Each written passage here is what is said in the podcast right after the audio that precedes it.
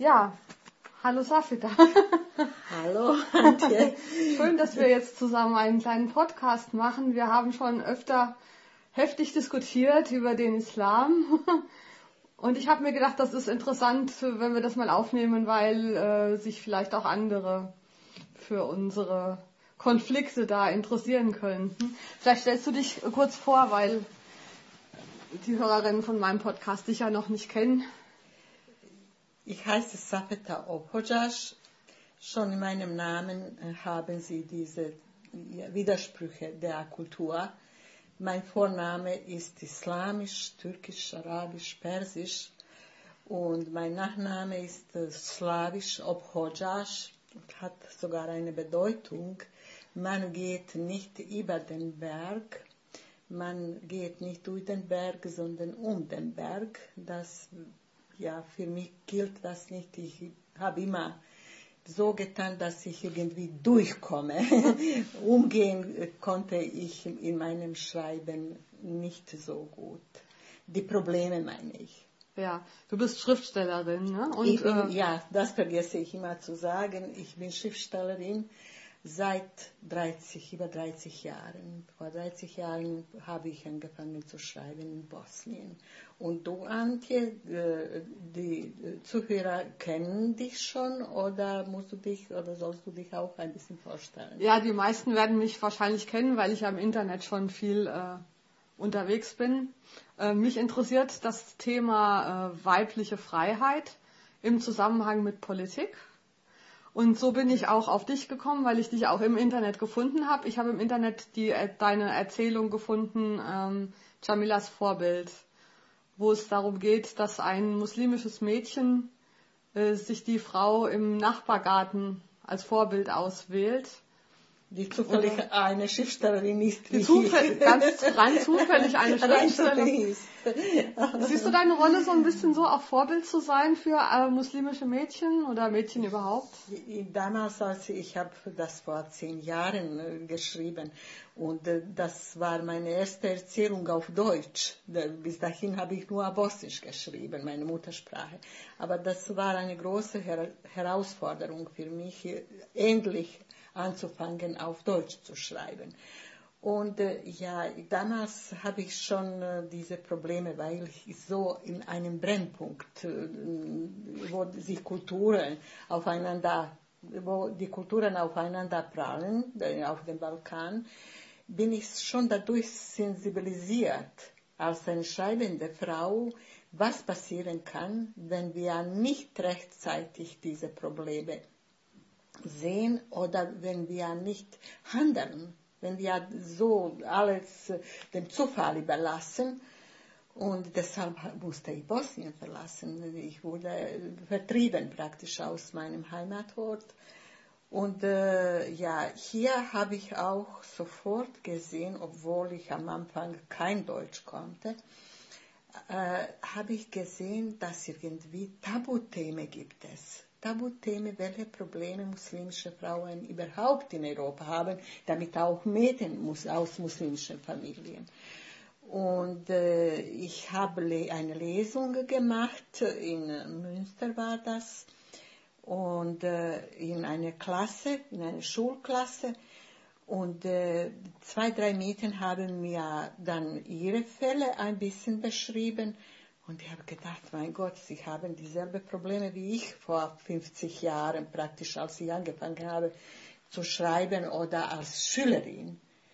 Und äh, das war Anregung, das war Inspiration, diese zwei, äh, zwei äh, äh, wie, wie, wie kann man, du bist Muslimin, kulturell, aber du lebst in Europa und befindest du dich, ob du willst oder nicht, zwischen zwei Welten. Und die Mädchen damals genauso wie ich. Und äh, ja, habe ich die Situation beschrieben. Und ob ich ein Vorbild bin, zurück zu deiner Frage, es ist schwer zu sagen. Wenn, wenn man in die Öffentlichkeit oder an die Öffentlichkeit geht, und äh, nicht zögert, seine Meinung zu sagen, einigermaßen kann ich dann sagen, bin ich ein Vorbild. Das versuche ich auf jeden Fall zu, zu vermitteln. Aber ob ich das schaffe, weiß ich nicht. Jetzt äh, äh, hört, denkt man ja immer so, und ich dachte das, bevor ich dich kennengelernt habe, auch, dass ja der, der Islam in Bosnien schon ein europäischer Islam war. Ihr habt unter einem sozialistischen Regime gelebt, wo die Gleichberechtigung der Frauen ja nochmal vor, vorgegeben war. Und ich habe erst durch dich erfahren, dass so rosig die Zeiten dann doch nicht gewesen sind. Das war komplett eine Mogelpackung, diese, diese Einheit und Brüderlichkeit oder Verwaltung der Ar Selbstverwaltung der Arbeiter und dazu gehörte auch Frauen mit ihren Problemen. Äh, ja, die haben uns alles das praktisch serviert auf ihre äh, Präsentierteller, auf ihre äh, Teller der Ideologie äh, ich, ich sage immer, das ist schon, äh, das sind schon Prinzipien, äh, die sie haben, aber wie man diese Prinzipien verwirklichen kann, davon hatten sie keine Ahnung. wenn man daran denkt, dass muslimische, konkret muslimische Frauen, erst in 50er Jahren, als sie geboren wurde, ihren Schleier, Gesichtsschleier abgegeben haben, unter Druck. Das wollten sie nicht, das wollten ihre Familie nicht. Und noch weniger wollten sie ihre Töchter in die Schule äh, schicken. Aber die Regierung hat äh, Druck ausgeübt, hat äh, Männer bedroht, äh, einige sind im Gefängnis, äh, ge, im Gefängnis gelandet. Und dann äh, nach und nach haben sie ihre Gesichtsschleier oder wie wir das genannt haben, Sar das war wirklich äh, eine Körperumhüllung. Äh, ja, dann haben Männer begriffen, wie wunderbar, Frauen gehen jetzt arbeiten. Sie, wir müssen gar nichts tun. Sie, äh, die haben einfach alles Frauen ähm, äh, äh, eingelastet. Ja, genau. Aufgedrückt. Aufgedrückt. Ja. Verantwortlich für die Familie, das alles funktioniert. Dazu, ja, es war wunderbar, jetzt die Töchter auch in die Schule zu schicken, weil wenn sie ein, ein Studium beendet haben, konnten sie äh, hoffen, einen besseren Arbeitsplatz zu bekommen, mehr Geld für die Familie zu, zu verdienen. Es ging wirklich nur und um eine ökonomische Befreiung. Das heißt, es hat gar keine wirkliche Veränderung der Rollen gegeben? Gar keine. Wir hatten kaum Politikerinnen. Die äh, Frau unserer Präsidentin Tito war eine ungebildete Frau, eine Frau, die ja als eine Begleiterin dargestellt oder immer war eine Begleiterin Titos. Hm. Äh, sie meldete sich kaum zu Wort in der Gesellschaft und nicht nur als sie so dass äh, die, die, diese Frauenbewegung gab es in den 70er Jahren, aber das war nicht so gravierend wie in der Welt. Darüber hast du ja auch was geschrieben, mal für unser Internetforum, beziehungsweise Weiterdenken über die Geschichte der Frauenbewegung in Jugoslawien damals. Ich weiß gar nicht, ob du dich erinnerst. Ähm, und da hast du ja auch äh, festgestellt, dass die bekannten Frauen, die es gab, dann keine muslimischen Frauen waren, sondern eher serbische oder kroatische Frauen. Ja. Gab es so eine Art muslimische Frauenbewegung nicht in? Nee, bei der ersten Sitzung oder Tagung der Frauen, äh, Frauenbewegung oder ich weiß es nicht, wie das man äh, damals nannte in Belgrad, in den 70er Jahren, gab es keine Muslimen dabei. Ich habe wirklich die ganze Liste durchgecheckt und keinen muslimischen Namen gefunden von einer Frau. Äh, es ist einfach so, dass wir total benachteiligt worden sind. Von eigener Familie, die wunderbar das fand, dass wir Geld verdienten, aber die haben unsere Befreiung nie befürwortet. Äh, richtig. Und die Situation ist weiter so. Ich habe neulich noch einen Text darüber geschrieben, und zwar, ich habe mit der Frauenrechtlerin, mit der, das kannst du jetzt ausschneiden, mit der Frauenrechtlerin äh, Silka Spahic-Schiljak darüber gesprochen in Sarajevo. Und da, die hat mir alles bestätigt. Die Situation hat sich gar nicht geändert. Hm. Die Frauen genauso weiter. Karriere, sie können gute Dozentinnen, Ärztinnen. Das ist Schein. Das ist jetzt, was alle sagen. Ah, Frauen in Sarajevo in so tollen Miniröcken planieren ja. sie durch die Straßen. Das gebe ich zu. Nicht alle natürlich gibt es wieder Schleier und mm, das ist vielfältig, sage ich. Aber das bedeutet nicht, dass Frauen wirklich frei sind. Und was noch schlimmer ist, Frauen denken nicht politisch und sie wollen sogar die Politikerinnen nicht unterstützen. Frauen für Frauen sagen, sie seien nicht oder wären nicht fähig, die Politik richtig zu machen. Ja. In den Parteien selbst gibt es engagierte Frauen, aber dann sie müssen äh, das Programm der, der, der Partei äh, durchsetzen, nicht, nicht äh, jetzt Frauenfragen oder Frauenprobleme ansprechen. Ja. ja. Und was ist jetzt die Parallele dazu hier? Also du kritisierst ja auch in Deutschland ein ja etwas verklärtes äh, Bild von dem tollen multikulturellen Sarajevo, wie es früher gewesen ist, das ja auch so ein bisschen ein Ideal ist, was wir uns hier wünschen. Ne? Also die Vorstellung, dass die verschiedenen Religionen und Kulturen schön zusammenleben und du siehst das eher skeptisch. Äh, ich bin äh, keine Wissenschaftlerin. Das, äh, ich, kann nicht, ich kann analysieren, was ich äh, für, oder wie weit ich für meine Werke das brauche. Äh, ich bin Schriftstellerin. Ich kann nur in meiner Literatur eine Abbildung der Wirklichkeit schaffen. Mehr kann ich nicht aber ich bin nicht blind, ich bin nicht äh, schwerhörig. Mhm. Ich sehe und verstehe und ziehe, ich kann Parallelen ziehen, weil so ähnlich das ist. Äh, ich persönlich war nie ein Liebling der Politik oder der unterschiedlichen Strömungen in der Politik und Kultur, weil mein, mit meinen Werken, direkt mit den Romanen Scheherazade im Winterland äh, oder ein bosnisches Gastmahl, Rache und Ilson, ein bosnisches Gastmahl, Hana, die Bautänzerin, Erzählungen, Hörspielen, keine Nationalität oder keine Religion konnte sich damit schmücken. Alle sind da kritisch dargestellt, wie ich das erlebt habe, unparteiisch, als Schriftstellerin. Das ist meine Aufgabe.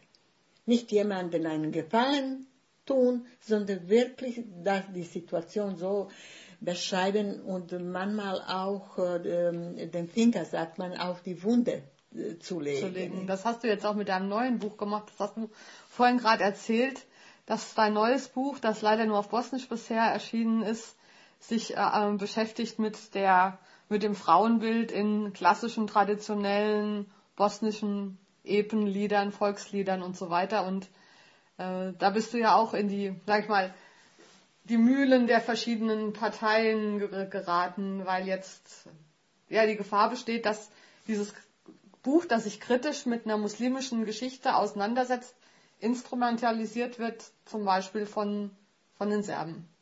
Wie gehst du damit um, wenn das war von Anfang an. Applaus von der falschen Seite sozusagen. Von der falschen Seite, aber das war von Anfang mein, mein Problem. Als ich meine erste Erzählung publiziert habe und meine Hör Hörspiele.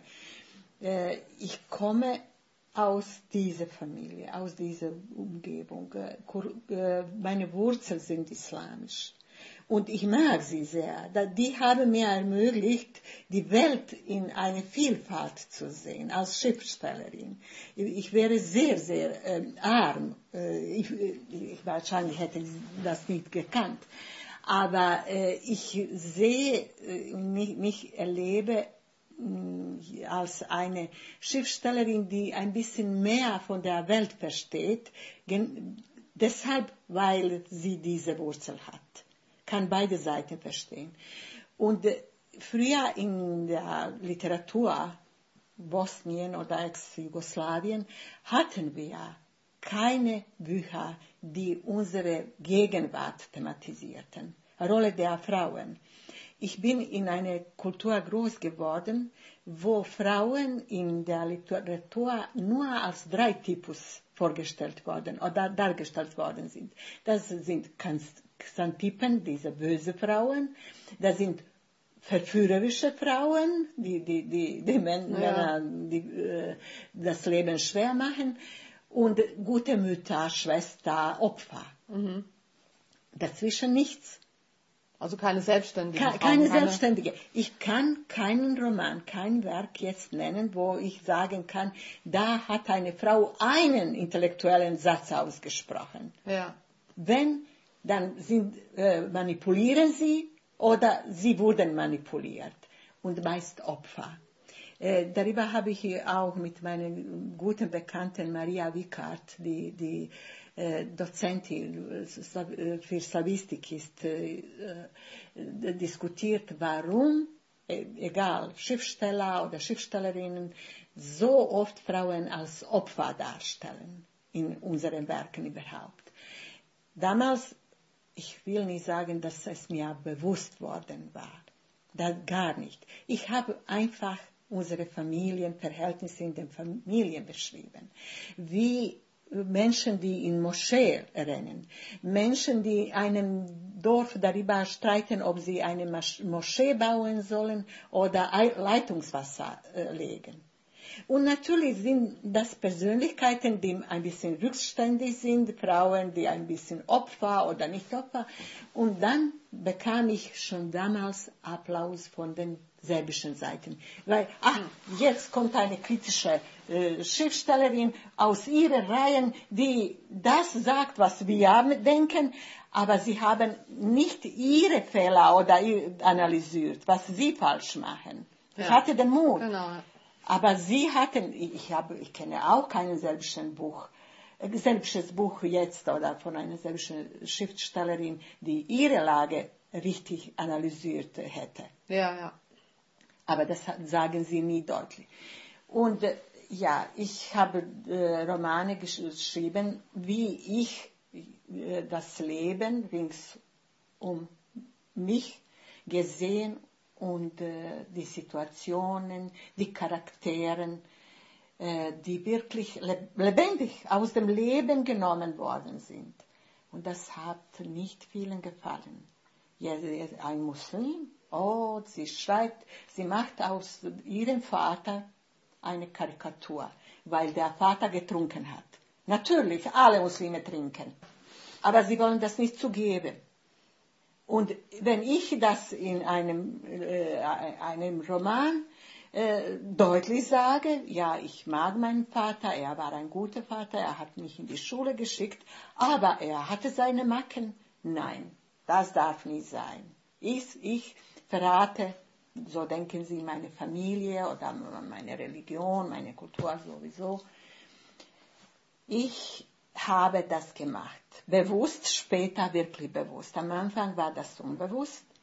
Und lange Zeit haben mich meine Bosniaken abgelehnt. Weil, als Schriftstellerin, weil ich so kritisch über sie, und so denken sie, äh, geschrieben habe. Und äh, äh, zufällig habe ich eine Kolumne für eine Zeitung, in, äh, bosnische Zeitung, in äh, Chicago angefangen und äh, habe ich ein bisschen durch unsere alte Bücher geblättert, äh, um zu sehen, wie früher in diesen alten Liedern, Balladen, Epos Frauencharakteren dargestellt worden sind. Und früher wusste ich auch das nicht, nicht so genau. Jetzt natürlich ähm, aus äh, dieser Distanz. Ich bin in eine andere Kultur, in eine andere Sprache. Hm. Ich habe was Neues gelernt. Und ich wage, mein, meine alte Kenntnisse mit den neuen zu verbinden, habe ich genau gesehen. Das ist eine Macho-Welt von, weiß ich nicht, aus dem Mittelalter, die nie äh, nachgelassen ist. Und äh, in diesen alten Liedern habe ich wirklich Frau überwiegend als Opfer oder als eine böse Frau gefunden, diese Charaktere.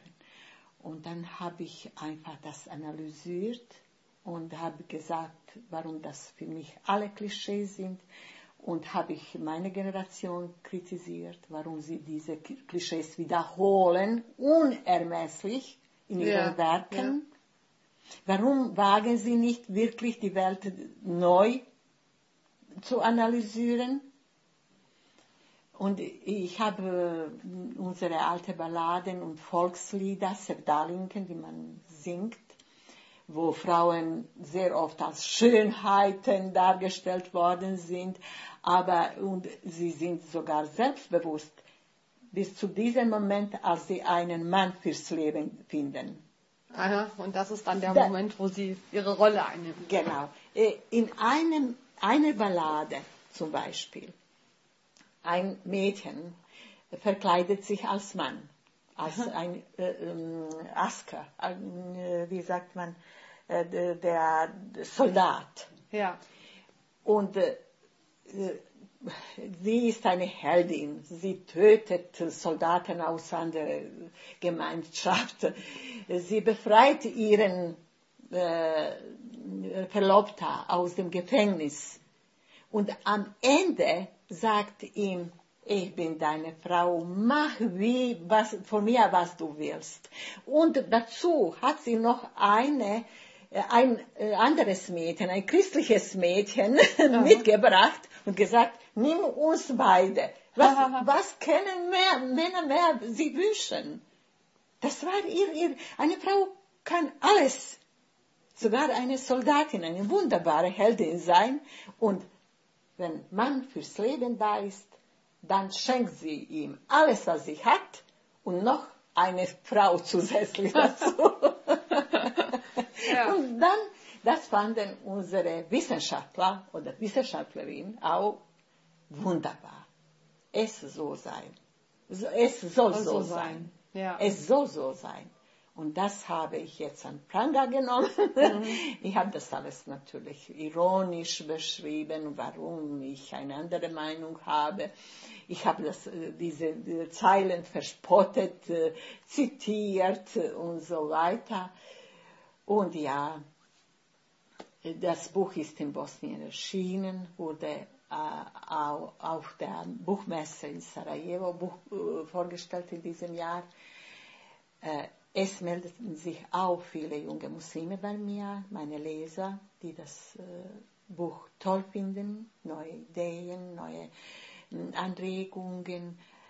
Aber wirklich Applaus kommt von der anderen Seite, von denselben, von den, äh, äh, ja, die was in, äh, in der Kulturszene zu sagen haben. Das ist ja eine ähnliche ein ähnliches Dilemma, in dem sich auch Islamkritikerinnen, sage ich mal, in Deutschland befinden, die auch Applaus von der falschen Seite bekommen, nämlich dann von der rechten. Und manche von denen oder viele von denen akzeptieren das auch. Also wenn ich zum Beispiel an Nikla Kelek denke, die das Buch von Sarrazin mit unterstützt hat, ähm, wie kann man denn, ähm, wie, kann, wie, wie kommt man denn da raus aus dieser, aus diesem Dilemma, dass man äh, sich nicht ein, wie machst du das, dass du dich versuchst, nicht vereinnahmen zu lassen? Oh, ich bezahle dafür. Hm. Ich bezahle durch meine Einsamkeit und äh, äh, sehr wenig Anerkennung und äh, ja, einfach äh, der Preis ist hoch, muss ich sagen. Äh, aber ich habe Menschen und Freunde, auf die ich mich verlassen kann. Du bist auch dabei und mhm. auch in Wuppertal hier, ich, wo, wo, ich wohne. Äh, was soll ich sagen? Äh, Literatur ist nicht so im Vordergrund wie jetzt sozialistisch, äh, entschuldige, äh, soziale Analysen die, die Nekla Kelek, die äh, analysierte das auf eine andere Art und Weise. Äh, Literatur, ja, da, da ist alles plastischer. Da, ja. das wird. Dann äh, ein, ein Charakter in einer Situation äh, spielt eine positive Rolle, in einer anderen schon eine negative. Ja, aber Rolle. das ist ja auch gerade da die, die, die positive Sache, weil man es nicht so verallgemeinern muss. Man erzählt Geschichten und diese einzelne Geschichte ist glaubwürdig, aber das ist ja nicht unbedingt dann ein, äh, also wenn du zum Beispiel, du hast eine Geschichte, wo du erzählst, von einer, wo die Erzählerin eine Frau beobachtet, die lernt sie an der Kasse kennen, von einem Supermarkt, die Frau ist verschleiert und dann treffen sie sich irgendwo in einem Garten wieder und sie beobachtet die Frau, die tatsächlich Opfer ihrer Familie ist, in gewisser Weise. Aber in einer Geschichte kann man das halt auch sehr überspitzt darstellen, mhm. ohne dass man es jetzt verallgemeinert. Mhm. Alle Musliminnen oder auch alle Musliminnen mit Kopftuch sind auf diese Weise Opfer. Es sind einzelne Geschichten. Aber die Gefahr ist natürlich groß, dass man es dann eben verallgemeinert. Ja, Gefahr ist groß, das muss man sagen. Aber äh, ich äh, habe diese ausgepickt aus der Gegenwart, aus der Realität äh, und zusammengeführt, muss ich sagen. Das ist nicht dieselbe Frau, die Reizwäsche irgendwo im Kaufhof, äh, äh, Kaufhof äh, gekauft hat. Und das sind zwei Geschichten, die ich gehört habe und ziemlich nah erlebt habe, die ich zusammen, das ist meine äh, künstlerische Freiheit, ja, natürlich. sie zusammenzuführen. Äh, wahrscheinlich bin ich nicht so interessant, so präsent, weil ich keine Türkin bin hier. Mhm. Und äh, bei den Türken, jetzt muss ich ein bisschen verallgemeinern, und bei den Türken, wenn, wenn die Religion nicht äh, große, keine große Rolle spielt, dann spielte die Nationalität. Mhm. Und ich gehöre als Nationalität, meine Nationalität ist bosnisch oder deutsch, deutsch jetzt, inzwischen, ja. inzwischen deutsch. Und dann bin ich keine Türkin, für sie total uninteressant. Wann kann ich machen, was ich, was ich will. Aber dazu, auf jeden Fall, bin ich eine Muslimin aus Europa. Ich ja. bin nicht irgendwo im Orient geboren. Ich, ich, kenne mich schon aus mit den westlichen Kulturen, bevor ich nach Deutschland gekommen bin. Und eine gewisse Freiheit äh, habe ich schon genossen. In, in, in meine, sage ich, als Frau musste ich alles äh, leisten. Hausfrau, Mutter, äh, aber ich habe immer nebenbei geschrieben. Das war doch eine Art Freiheit für mich.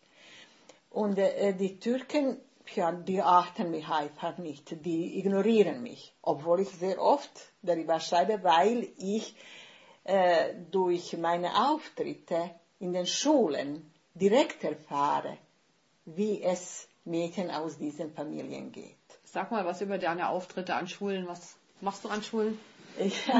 also weil das darüber äh, hast du ja auch Erfahrungen darüber, weil du hast äh, vorhin, da sind wir jetzt ein bisschen von abgekommen, ja. ja. gesagt, dass du Parallelen siehst zwischen dem, was du in deiner Jugend in Bosnien erlebt hast und dem, wie es muslimischen Mädchen heute hier geht. Und das weißt du ja aus, aus den Schulen. Ne? ja, das weiß ich aus den Schulen. Die Lehrer heutzutage haben wirklich äh, sehr schwierig in deutschen Schulen weil wenn man, äh, ja, okay, das Gymnasium oder höhere Stufe äh, einer Gesamtschule sind nicht so betroffen, weil die Schüler, die, die äh, mit einem Migrantenherkunft oder wie, wie kann ich äh, auch ja. das nennen, zugewanderten oder wie, wie sagt man? Ja, man hat kein gutes Wort für Migrationshintergrund, sagt man also. Ja deren Familien aus anderen Ländern halt eingewandert sind. Ah, eingewandert oder äh, die äh, erreichen sehr selten äh, ein Abitur. Das muss man, wenn man daran denkt, dass 70 äh, Prozent Kinder ähm, mit diesem äh, Hintergrund in ähm, äh, Grundschulen sind oder in, in Hauptschulen, Realschulen Gesamtschulen in niedrigen Stufen. Mhm. Aber ich habe auch eine Schule hier erlebt, wo äh, diese Abiturklassen, äh, das ist die zwölfte oder so, kein einziger äh, ja. Schüler mit dem türkischen kulturellen Hintergrund gab es. Obwohl das mitten in, in diesem Stadtviertel äh, befindet sich diese Schule. Naja, ich, was ich direkt erlebe, äh, da, das ist, sind Geschichten von den Lehrern, weil sie jeden Tag in Kontakt mit diesen Schülern sind. Und äh, wenn ich meine Geschichte vorlese, die ihre Probleme behandeln, dann öffnen sie sich und vertrauen mir. Vor ein paar Tagen hat mir zum Beispiel ein Junge gesagt, äh, er spielt eine Rolle in meinem Theaterstück. Und sie äh, sollen jetzt nächste oder übernächste Woche vor den Eltern auftreten, um zu zeigen, was sie alles in der Schule gelernt haben. Und er weigerte sich. Er sagte, nein, ich will nicht von meinem Vater äh, auftreten, ich will das nicht. Dann habe ich ihn gefragt, aber warum? Ja, aber mein äh, Vater ist sehr autoritär, er will mich ständig unter Kontrolle haben, er, er findet das Theater nicht gut oder sowas.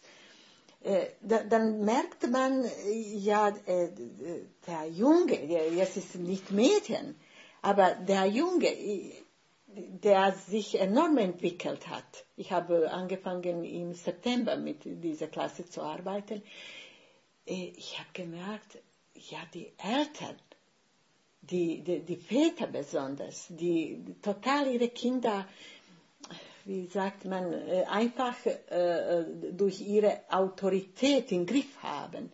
Sie erlauben oder sie verhindern ihre Kinder, sich zu entwickeln, ihren Platz in dieser Gesellschaft zu finden das ist schon äh, enorm auch, äh, für die Väter, die aus diesen Kulturen kommen. Und mit Mädchen geht es auch genauso.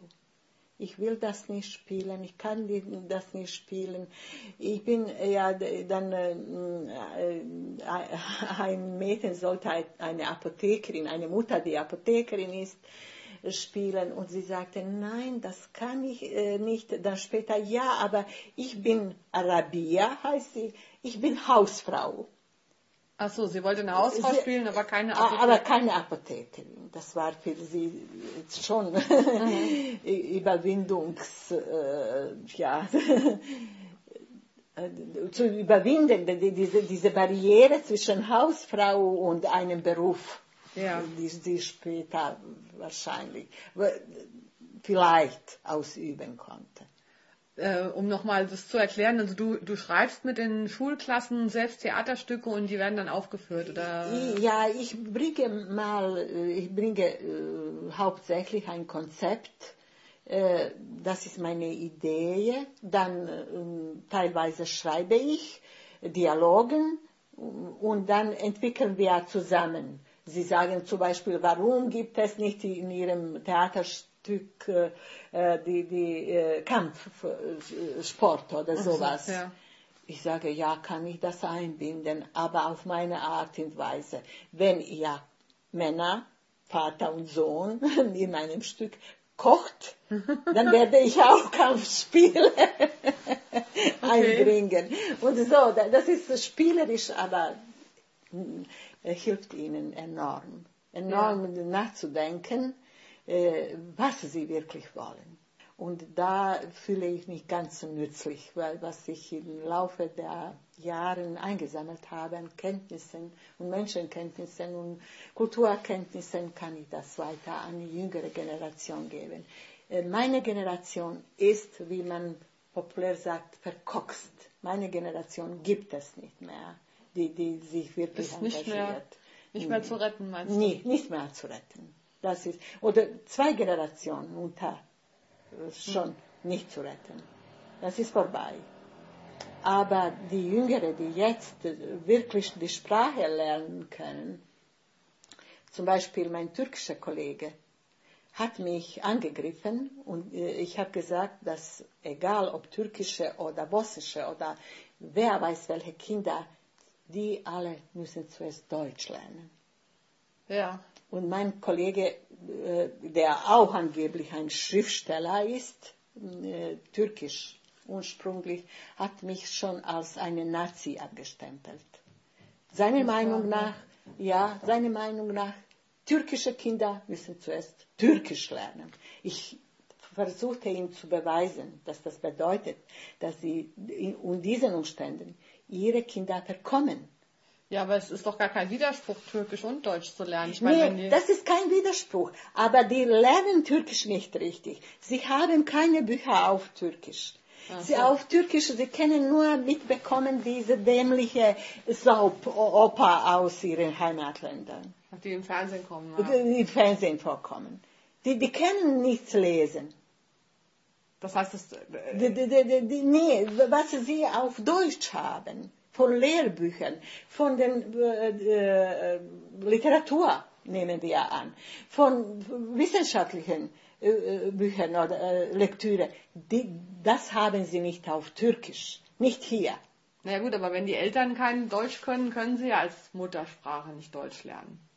Also die Muttersprache musst du ja von den Eltern lernen. Ja, deshalb diese Kinder müssen unbedingt in den Kindergarten schon ja. schon ja, aber gut, aber das ist ja mit dem Kindergarten, mit dem Deutschlernen ist ja eigentlich nicht wirklich umstritten. Dass, äh, dass, äh, ich glaube auch irgendwie, es gibt ja auch Untersuchungen, dass irgendwie über 90 Prozent der Kinder aus Migrationsfamilien auch in den Kindergarten gehen. Ja. Äh, ja wie viel? Also ganz viele, fast alle. Die, das äh, glaube ich kaum, nee? aber nee, das glaube ich, viele bleiben zu Hause oder die, Leute, die Eltern fördern das nicht oder finden das nicht wichtig und äh, Verheiratung und alle anderen Probleme, die dazugehören. Eigentlich, äh, ich als Schriftstellerin, ich kann nicht überall sein, ich kann nur darüber schreiben und das äh, richtig an, an, um, um überhaupt was erklären zu können. Du bist ja nicht so eine Anhängerin von Multikulti. Nee, war ich nie.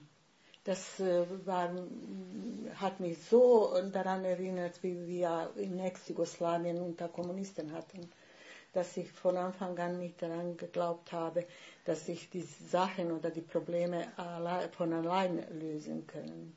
Das, das gibt es nicht. Das heißt, man kann, du bist der Meinung, man darf die Kultur nicht einfach nebeneinander leben lassen, sondern man muss etwas tun. Man ja. muss etwas tun. Zum Beispiel? Äh, ja, wir haben so viel äh, verpasst. Äh, praktisch, ich bin in 90er hierher gekommen und dann schon sprach man von Multikulti, von den Tänzen da äh, aus Palästina und und man liest, ja, lassen wir sie so leben, sie müssen sich nicht weiterentwickeln oder anpassen oder die Sprache lernen, sie leben in ihrer Welt. Das war total falsch, weil die sind abgeschlossen, jeder in seiner Nationalität. Und in jedem dieser Ghetto hast du Menschen, die mehr Macht haben, die andere äh, ja, Mitglieder dieses Ghettos oder die drin sind in, in diesem Topf beherrschen durch Religion, durch äh, Nationalbewegung, durch äh, das und jenes, so, äh, unterschiedliche Autoritäten, genauso wie in einer islamischen Gemeinde, in, in, in einer Moschee. Und praktisch äh, äh diese Machtstrukturen sind in jedem Ghetto vorhanden.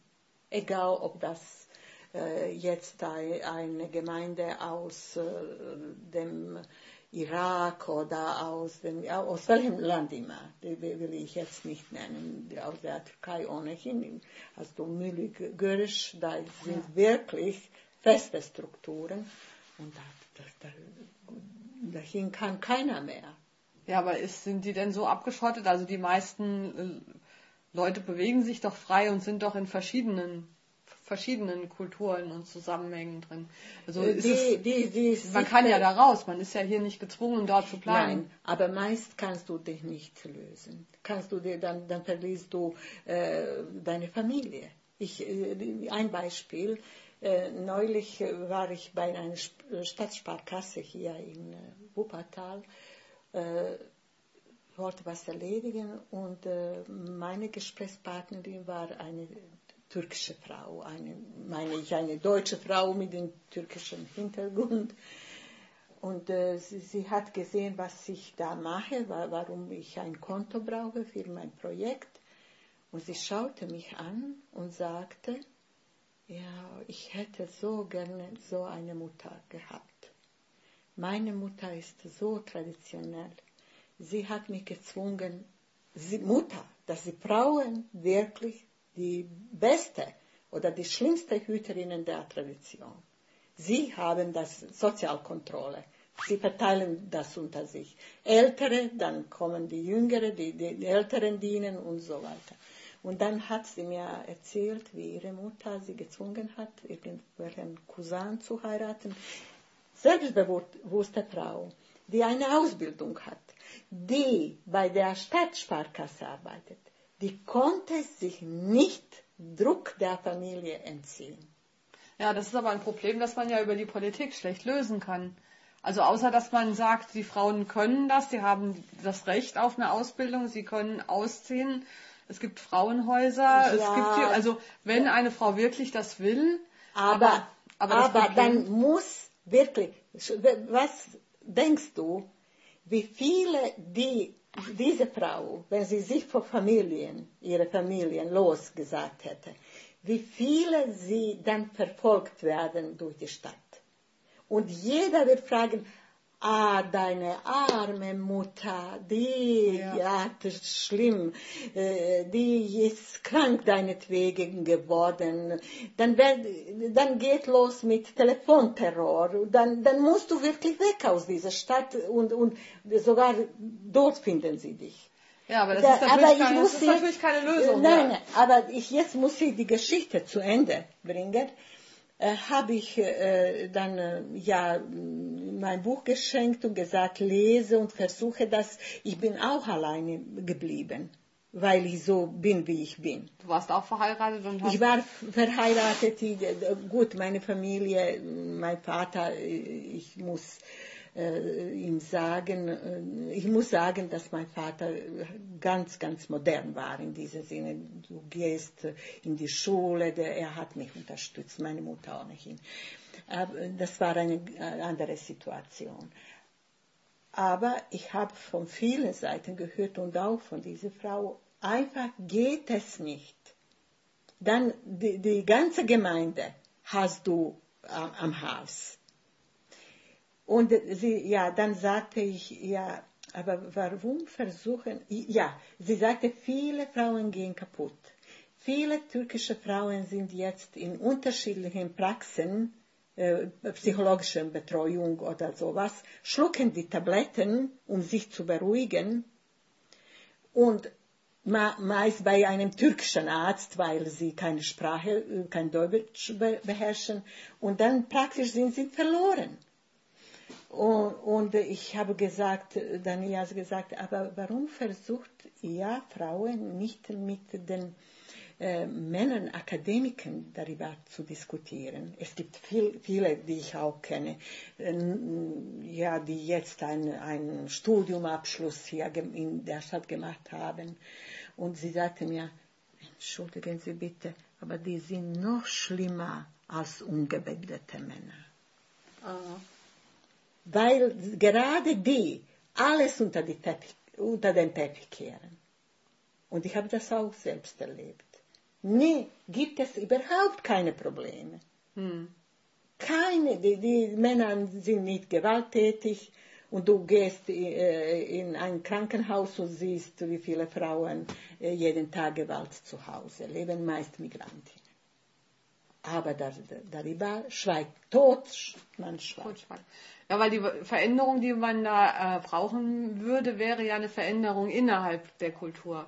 Momentan, also ich kenne auch viele, viele, aber einige Frauen aus solchen Familien, die mhm. tatsächlich den Bruch mit ihrer Familie gemacht haben, die dann auch den Konflikt hatten und sagen, das mache ich nicht, ich will einen deutschen Mann heiraten und was auch immer, ja. Äh, und die das auch geschafft haben, allerdings natürlich um den Preis dass sie die Familie und diese Community letzten Endes verloren haben.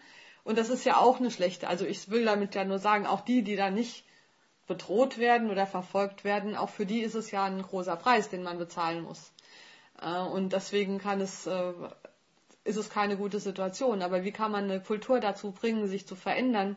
Weil mit Gesetzen kann man ja nur immer den äußeren Rahmen geben. Man kann ja niemanden zwingen, sein Denken zu verändern.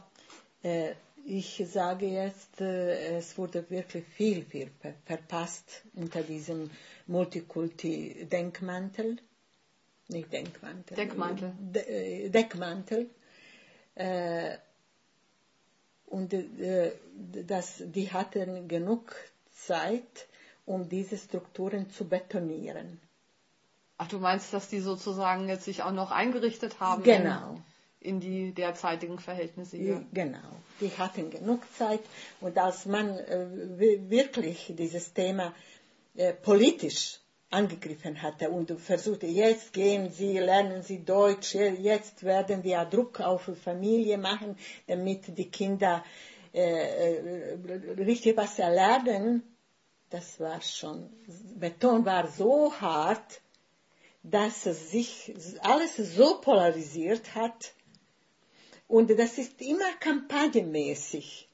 Wenn zum Beispiel ein Problem da explodiert, wenn eine Horrorschule da auftaucht in Berlin, wenn Sarrazin sein Buch publiziert, dann hast du jeden Tag das in Medien, das ist ständig präsent, und da hörst du diese zwei polarisierte, die, diese, die zum Nazi neigen und die andere, die alles das verharmlosen Mhm. und kein, das geht vorüber, neue Themen kommen hin und das wird, das vergisst man wieder. Mhm. Aber was, was hältst du? Es gibt ja auch viele, gerade muslimische Frauen, die jetzt sehr in der Öffentlichkeit stehen und sich zu Wort melden. Äh, ich finde die eigentlich schon ermutigend. Also Frauen, die sich ähm, für die Rechte von Frauen innerhalb der islamischen Communities einsetzen. Kannst du mir ein paar Namen nennen jetzt, wenn du so, das kommt mir ein bisschen pauschal vor, wenn du sagst, es gibt viele. Welche zum Beispiel? Naja, zum Beispiel, Nein, ich habe gerade ein, ich habe zufällig gerade ein Buch gelesen über das hieß muslimischer Feminismus in Deutschland und da werden vier Vereine vorgestellt, äh, zum Beispiel das Zentrum für islamische Frauenforschung in Köln, ein Netzwerk Huda, auch irgendwie islamische Theologinnen. Also da gibt es äh, ja viele, die auch zum Teil jetzt auf Podiumsdiskussionen sitzen und die versuchen ähm, zusammenzubringen, ja, die islamische Tradition und die weibliche Freiheit letzten Endes. Natürlich stimmt es, dass äh, die wenn sie in der Öffentlichkeit auftreten, meistens eher den Islam verteidigen. Ja, das ist aber, das. Aber das ist ja auch wichtig, weil, es, weil ja auch die Anwürfe gegen den Islam so pauschal sind. Ich glaube aber, dass die, wenn sie innerhalb ihrer Gemeinden oder so auftreten, ja auch die wiederum kritisieren. Also wir brauchen ja welche, die äh, Vermittlerinnen sind zwischen diesen, diesen Schienen und mir fällt niemand anderes ein als als muslimische Frauen, die das sein könnten. Das gebe ich zu. Dass, dass äh, natürlich äh, von vielen meinen Kolleginnen oder denkenden Frauen auch äh, in Deutschland, deutsche Frauen, denke ich, manchmal sie sind mir sehr einseitig und sie ignorieren auch diese Probleme. Die wollen diese Frauen gar nicht sehen oder ihre Probleme sehen von den muslimischen. Deutsche sagen Frauen, wir sind emanzipiert, wir haben das erreicht, wir haben das erreicht und das geht sie nicht an, dass mhm. aus anderen Kulturen Frauen sehr oft als Sklavinnen hier leben. Das Ach so, nach dem Motto, wir können unsere Emanzipation wir, so richtig schön feiern, feiern wenn wir die Augen zumachen. Deine, genau. Ich mache meine Augen zu, ich sehe nichts und will nicht sehen. So geht es bei vielen muslimischen Frauen.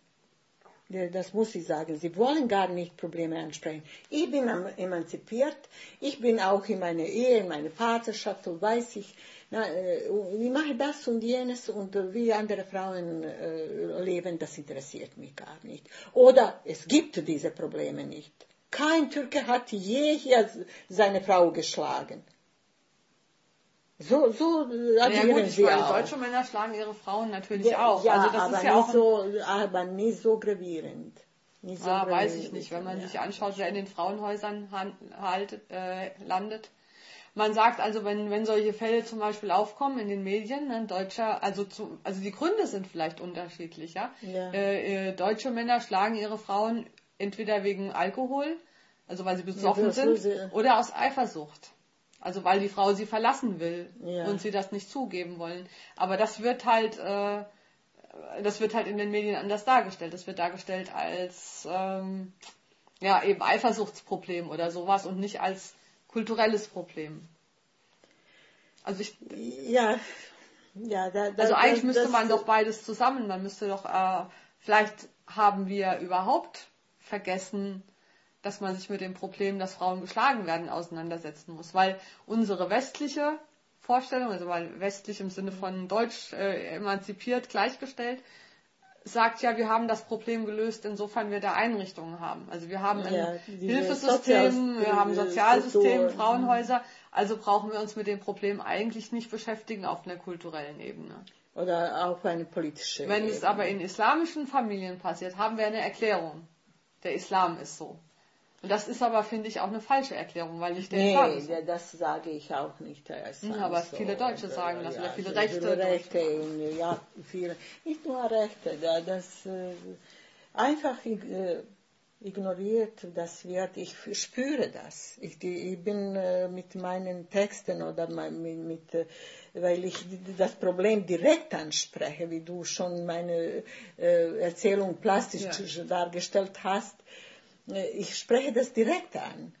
Und dass äh, viele meiner Kolleginnen, ja, sie bauschen ihre Geschichte. Ach, ich betrachte einen Baum dort, dort gibt es einen Vogel.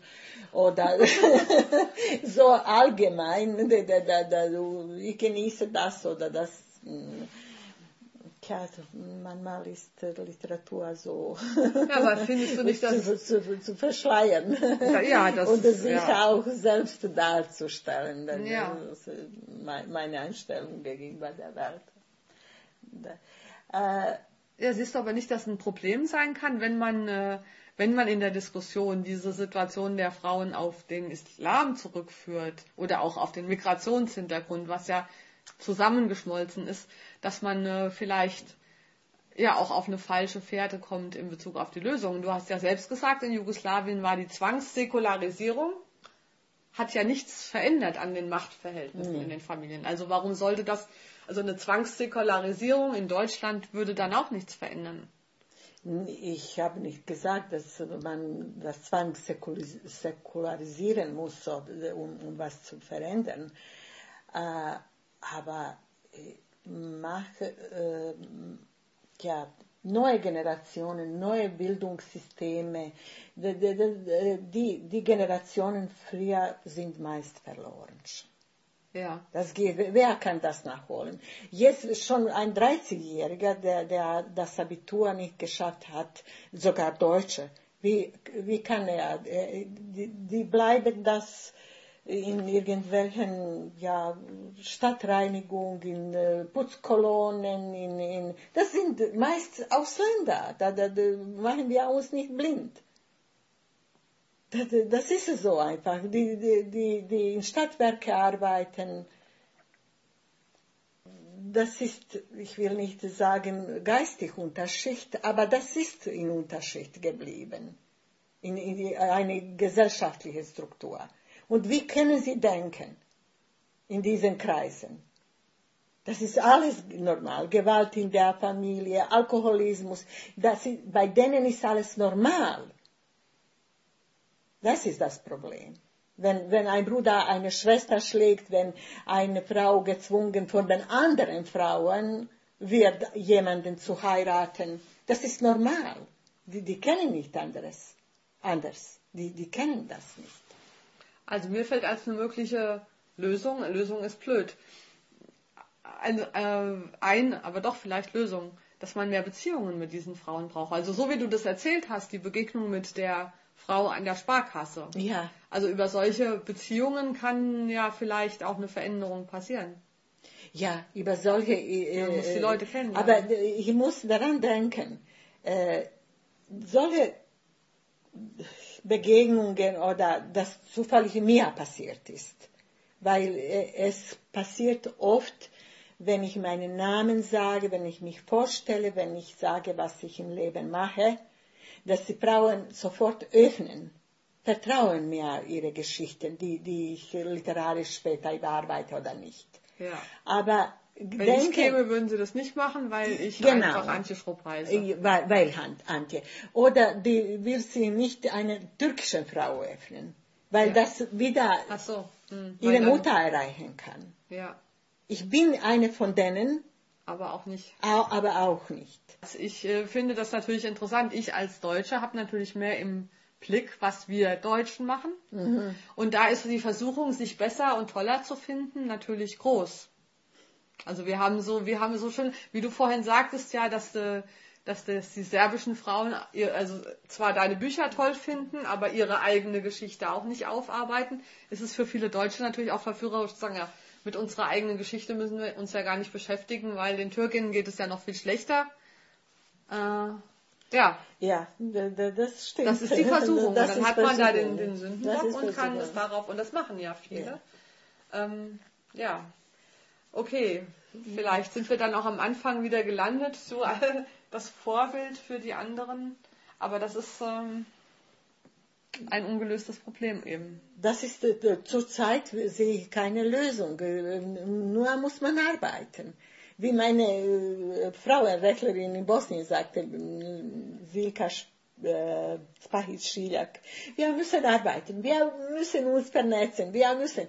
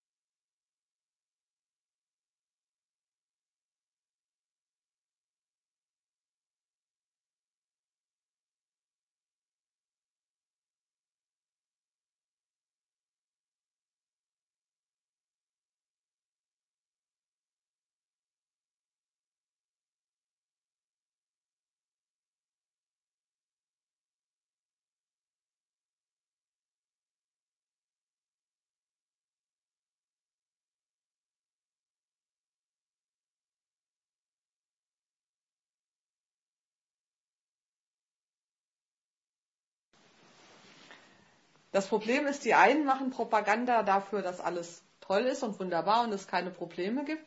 Und die anderen machen Propaganda dafür, dass die Probleme sowieso so groß sind, dass äh, Deutschland demnächst ausstirbt, weil wir von den Muslimen überrollt worden sind, sage ich mal. Und vielleicht ist der Grund, warum man sich der einen oder der anderen Seite anschließt, einfach der, dass man äh, sich wirklich mit den Problemen nicht auseinandersetzen will.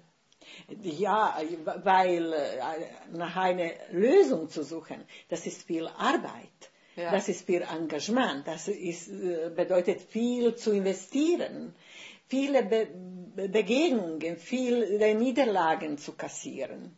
Und das ist fast niemand bereit ist, Das zu an, das zu tun. Ja, und man muss sich auch von den klaren, eindeutigen Weltbildern verabschieden. Ne? Man, Genau das. man hat halt keine einfache Lösung und das ist so.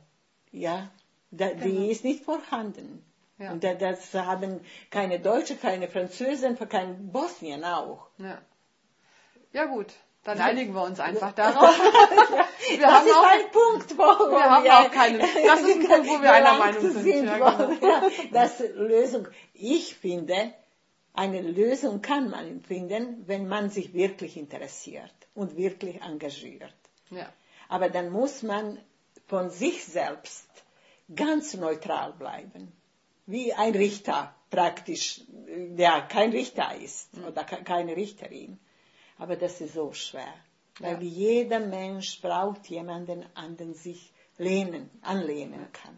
ja, und es ist auch schwer, weil wir natürlich alle gerne Lösungen haben wollen und Ja, parat. in dieser Sicht der Und, Unsicherheit. Äh, Wir haben eine Schublade, wo wir alles das einpacken können und sagen, na ja, da, da, es ist so, wie das ist. Ja. Ich bin so, äh, so ohnmächtig. Genau. oder, Entweder ohnmächtig oder allmächtig. oder allmächtig, aber auf jeden Fall äh, nicht suchend. Genau, bleiben wir Suchende. Dankeschön.